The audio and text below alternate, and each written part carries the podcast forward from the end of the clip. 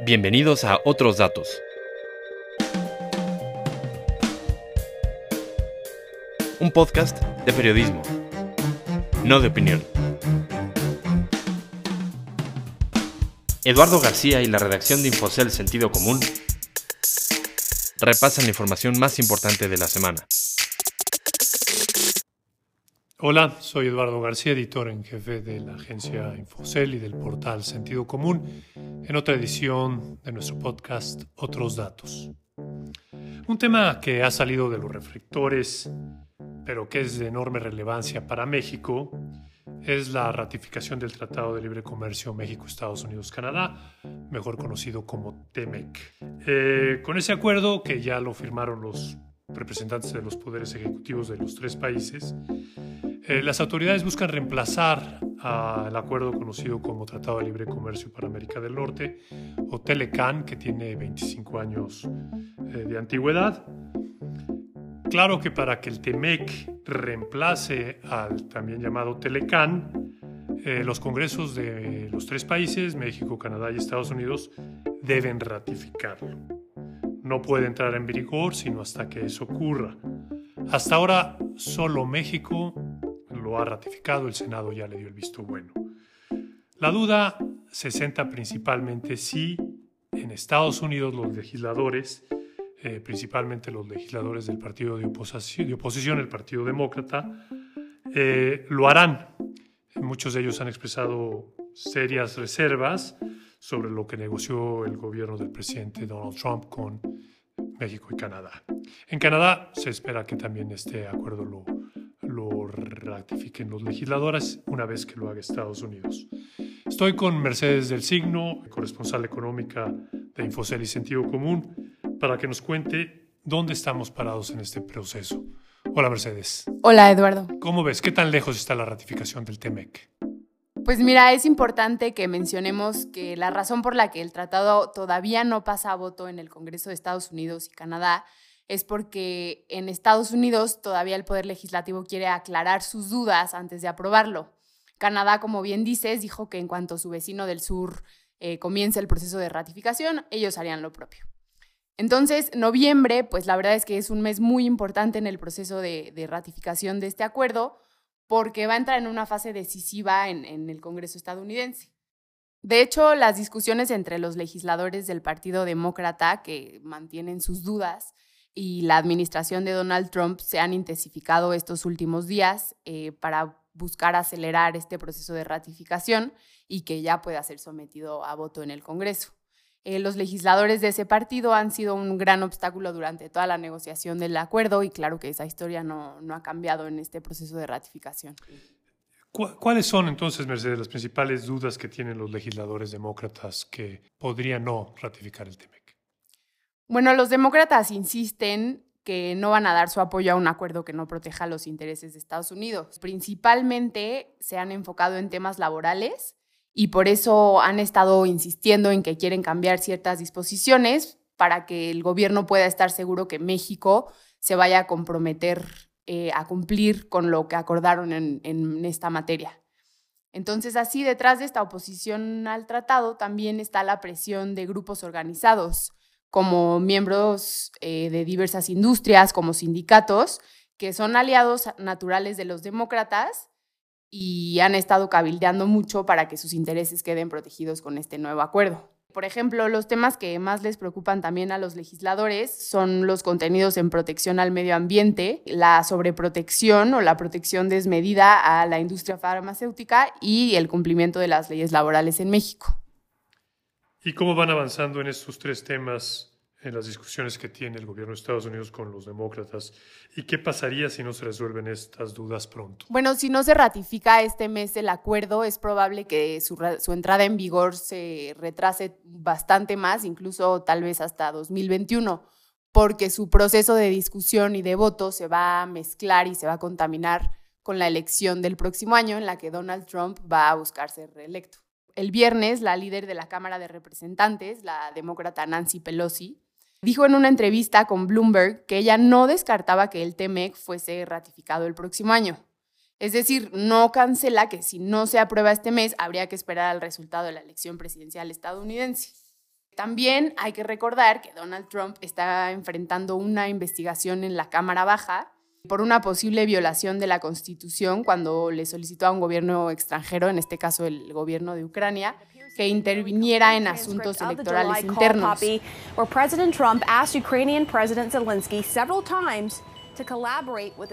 Donald Trump le pidió al presidente de Ucrania investigar posibles actividades de corrupción del hijo de Joe Biden, que es ex vicepresidente y también está contendiendo por, por la presidencia contra Donald Trump.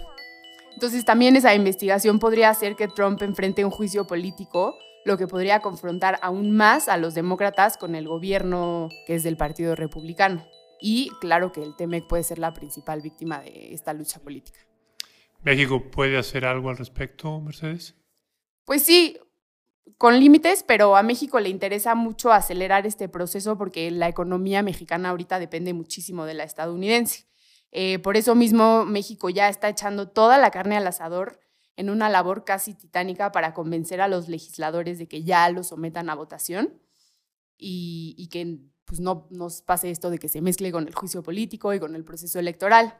Y en ese sentido, ¿qué frente se está atacando el gobierno o a quién se está dirigiendo para convencerlos, persuadirlos de presentar a votación un tratado? Pues mira, México la verdad que sí está desplegando sus fuerzas en varios frentes. Hace unas semanas López Obrador y su equipo recibieron a un grupo de legisladores estadounidenses y se reunieron para aclarar dudas sobre la reforma laboral. El resultado de esa reunión fue aparentemente positivo, eso comunicó Presidencia. De hecho, Jesús Seade, que es el subsecretario para América del Norte, de Relaciones Exteriores dijo que... Les puedo decir que tengo noticias de primera mano de la forma excelente en que la visita del señor Neil a México y la carta del presidente disiparon las dudas en cuanto al compromiso de México con la reforma. Estamos en el umbral de la aprobación final de este tratado. Se puede llevar a cabo en un par de semanas. También el presidente le mandó una carta a Nancy Pelosi donde le, confirmaba y le reafirmaba su compromiso con incrementar los salarios mínimos de todos los trabajadores por encima de la inflación, que eso les preocupa particularmente en Estados Unidos. También las misiones diplomáticas de México en Estados Unidos han estado cabildeando de manera local con los legisladores para que ya se, animen a someter a voto el, acuerdo y los representantes de varias industrias se han reunido con sus homólogos en Estados Unidos como para buscar aumentar este respaldo al, acuerdo comercial. Claro que, pues a pesar de estos esfuerzos, los demócratas siguen teniendo dudas y no han dado totalmente su brazo a torcer y pues siguen negociando en ese tema con el gobierno de Trump. Aunque me supongo, Mercedes, que también hay cabildeo de la parte opositora, que no ve necesariamente con buenos ojos el libre comercio eh, y están tratando de contrarrestar los esfuerzos de México. ¿Es, ¿Es correcto esto? Claro, si bien el comercio puede ser visto como algo que trae mucho dinamismo a la economía, no todos los sectores en Estados Unidos se han visto beneficiados. Hay incluso un discurso anti-libre comercio en Estados Unidos, porque claro que hubo perdedores que incluso pueden llegar a hacer más ruido que los ganadores. Eh, entonces, a lo mejor este ruido que hacen los, los sectores y los estados perdedores supera a los beneficiados. Y, de alguna manera esto fue lo que nos metió en este brollo de renegociar el Telecán, ¿correcto? Hay que recordar que el presidente Trump desde su candidatura fue un férreo adversario del Telecán. The worst trade deal ever made by any country, I think, in the world. America has lost nearly one third of its manufacturing jobs. Do not worry. We are starting on NAFTA very soon. You know, I've only been there for what, 52 days, right? Para él y como para muchos otros, México e incluso Canadá sacaron bastante ventaja de ese acuerdo comercial en detrimento de los trabajadores y la industria de su país. Eh, de hecho, la queja de Trump, como la de muchos otros, es que sus socios en el pacto usaron el Telecán a su favor y se robaron, por decirlo de manera coloquial, millones de empleos en los 25 años que lleva ya operando. Oye, Mercedes, ¿y, tienen razón en decir esto, que se han robado 25 eh, millones de empleos? Pues bajo múltiples métricas, el tratado ha multiplicado no solo los intercambios comerciales entre los tres países, sino también las inversiones de empresas de esas nacionalidades en los otros países. Claro que también el tratado no ha dejado de tener efectos negativos y no debemos olvidar que el acuerdo desde sus orígenes, que fueron más o menos a inicios de los 90, cuando se comenzó a negociar, fue muy controvertido. Este sábado comenzó otra etapa en el desarrollo económico de México al entrar en vigor el Tratado de Libre Comercio de América del si Norte. No recuerdo, Mercedes, en aquel entonces los congresistas demócratas fueron los que más también se opusieron al pacto comercial aun cuando ya lo había convalidado un presidente demócrata como fue Bill Clinton.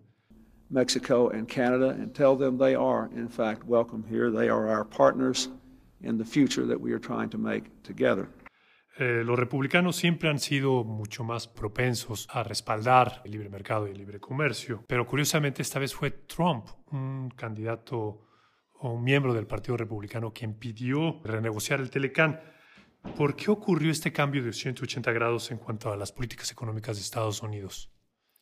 Pues sí, lo más difícil de explicar es que Trump justamente surge del ámbito empresarial. Por eso debería estar mucho más inclinado a defender políticas a favor del libre comercio, del libre mercado, de, del capitalismo. Sin embargo, pues también es importante tener en cuenta cuánto ha cambiado el mundo desde la crisis financiera global entre 2007 y 2009. En esa crisis, millones de personas en Estados Unidos sufrieron un fuerte golpe a su patrimonio, a sus empleos y también la verdad que muchos siguen sin recuperar su nivel de vida. Por eso, los ciudadanos que aparentemente el capitalismo dejó relegados fueron los que en su mayoría respaldaron la campaña de Trump, porque pues el empresario convertido ahora en político prometió no solo que les regresaría sus empleos, sino que pues prometió recuperar estos años de auge y de potencia económica de Estados Unidos. En México, sin embargo, no ocurrió eso, ¿no? ¿Cómo ven los mexicanos este tema de libre comercio? Pues bueno, el Telecán eh, cambió por completo la economía mexicana, eso es innegable. Desde mediados de los noventas fue un verdadero hito para, para México. Eh, aumentó la oferta de bienes y servicios de una manera que no se había visto antes, detonó un crecimiento enorme del sector externo que, que tampoco México conocía.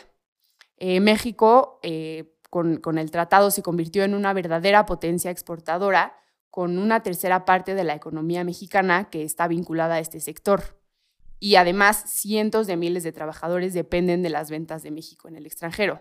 Por ejemplo, las exportaciones mexicanas han crecido en un promedio de 33% desde que se firmó el Telecán. Es una cifra impresionante si es que se toma en cuenta que la economía ha crecido 2% más o menos en promedio en ese tiempo. Hoy eh, también múltiples fábricas, no solo de empresas estadounidenses, eh, han abierto sus puertas en México por las ventajas que, que este país brinda. Eh, los empleos mejor pagados en México son los que están también vinculados al sector externo. Eh, entonces, pues en México el Telecán es bien visto y ampliamente defendido, incluso por personas que antes se oponían a él cuando se negoció. Esa transformación es muy clara con el mismo presidente López Obrador. Yo, siendo opositor, me opuse al tratado, pero han transcurrido muchos años así como no ha resultado la panacea, también se ha ido consolidando una relación económica comercial importante. No es racional decir no al tratado. Hoy es un férreo defensor del TEMEC, pero antes era un crítico del Telecán. De hecho, antes, para López Obrador, el acuerdo afectaba la soberanía del país, lastimaba la economía nacional. Y hoy vemos que el mismo presidente sabe que es inevitable crecer de la mano del vecino del norte y por eso vemos este fuerte despliegue de cabildeo por todos los frentes posibles para que los legisladores estadounidenses accedan ya a someter el texto que, que negoció su antecesor a votación. Bien, Mercedes, entonces, ¿qué, qué pasos siguen para la ratificación del TEMEC? Eh, pues el panorama ahora es complicado porque quedan ahora menos de 10 sesiones en el Congreso estadounidense. Pero bueno, mira, el orden de los pasos a seguir es el siguiente. Eh, primero, el Comité de Medios y Adquisiciones, que es el comité encargado de solventar todas estas dudas y preocupaciones alrededor de lo que dice el texto del tratado, tiene que concluir sus negociaciones con la administración de Trump para que una vez que ese comité lo apruebe, Nancy Pelosi, la líder de la Cámara Baja, lo someta a voto en el Pleno y ahí los legisladores determinen si respaldan o no el tratado.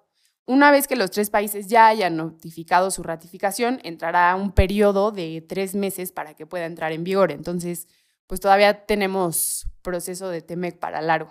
Entonces, eh, con esas prisas encima, la maquinaria legislativa está echada a andar y por eso vemos que ha surgido un nuevo optimismo entre el gobierno mexicano alrededor de que en Estados Unidos logren su ratificación lo antes posible. Con menos de 10 sesiones, Mercedes, eh, está mucho en juego para México. ¿Lo sabe el gobierno de México? Eh, México fue el mayor beneficiado por el tratado hace 25 años y por eso mismo es el gran perdedor de tantísima incertidumbre, eh, porque México está dejando de recibir inversiones que tanto necesita para hacer crecer a su economía. Con este contexto en el que los inversionistas, al no estar seguros de cuáles van a ser las reglas que definan la relación, no se quieren animar todavía a entrar a México con capital. Recordemos que este trimestre el país creció prácticamente a tasa nula, por lo que es casi urgente resolver estos obstáculos para que la economía retome fuerzas el próximo año. Pues muy bien, Mercedes, muchas gracias. Ahí lo tienen, un tema de enorme relevancia para el futuro de México, que está con el tiempo en contra y que podremos saber pronto si se ratifica en este mes de noviembre o quizás en los primeros días de 2020 o bien si se atrasa y llegaremos sin tratado hasta 2021 con un nuevo presidente en Estados Unidos o bien con Trump habiendo sido reelecto. Gracias por escucharnos. Eh, si les gustó este podcast, no olviden darle clic a suscribirse y de consultarnos en nuestras redes sociales. Hasta la próxima. Este podcast fue producido por David.